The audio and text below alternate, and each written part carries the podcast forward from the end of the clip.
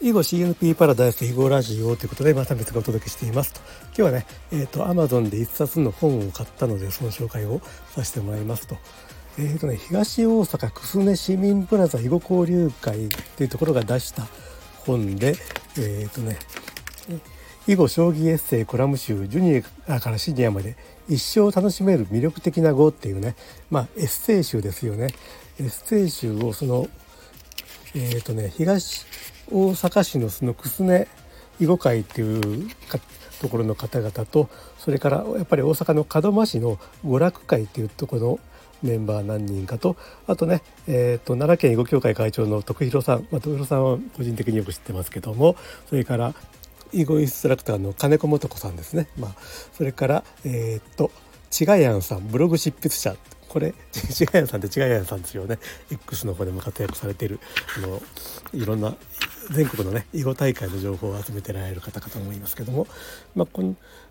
えー、と全部で1234567 8人8人の方々が、えー、とその中の何人かが長文のエッセイを何本か書いてられてであと他の方々がねまあ、囲碁の魅力についての一言コラムっていうのをね書いて、えー、書かれてますと。でこの本がね全部で45ページぐらいなんですよね。でそれで、えー、と880円と。えー、Amazon のねまあ、オンデマンド出版といって注文があったらそれで印刷して製本して送るというねそういう形のものになってますね。まあ、やっぱりね我々囲碁ファンっていうかねあの囲碁を知らない人に向けて囲碁の魅力について語らなければならない、まあ、ならないことないんだけども語るべき場面とかね囲碁と将棋の違いについて語るべき場面とかね囲碁 AI について語るべき場面というのはこれからねたびたび出てくるんじゃないかと思うんですけども、まあ、そういう時にねこのいろんな人たちがそういうことについて、えー、とまとめたエッセイをね書いている本っていうのはね、まあ、あの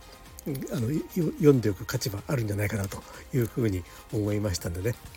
あそれと今年はね、えーと、大河ドラマ「光る君へ」がスタートしたんですけどもそのね「えーとまあ、源氏物語」の主人公紫式部とね「えーと、爆弾草子の清少納言」の話なんかもね、えーと入ってますしこの「えーと、表紙とね裏表紙の写真がねあの京都の宇治にあるのかな「源氏物語ミュージアム」の中のその女性と女性がね囲碁を打ってる人形の写真とかね、えーと、その絵巻の写真とかがね使われたりもしていますということで、えーとねえー、一生楽しめる魅力的な碁、えー、という小冊子、えー、紹介させてもらいました。はい、最後まで聞いていただいてありがとうございます。えっ、と YouTube でね聞いていただいている方はチャンネル登録からえっ、とスタンド FM その他の音声メディアで聞いていただいている方はフォローの方よろしくお願いします。ではでは。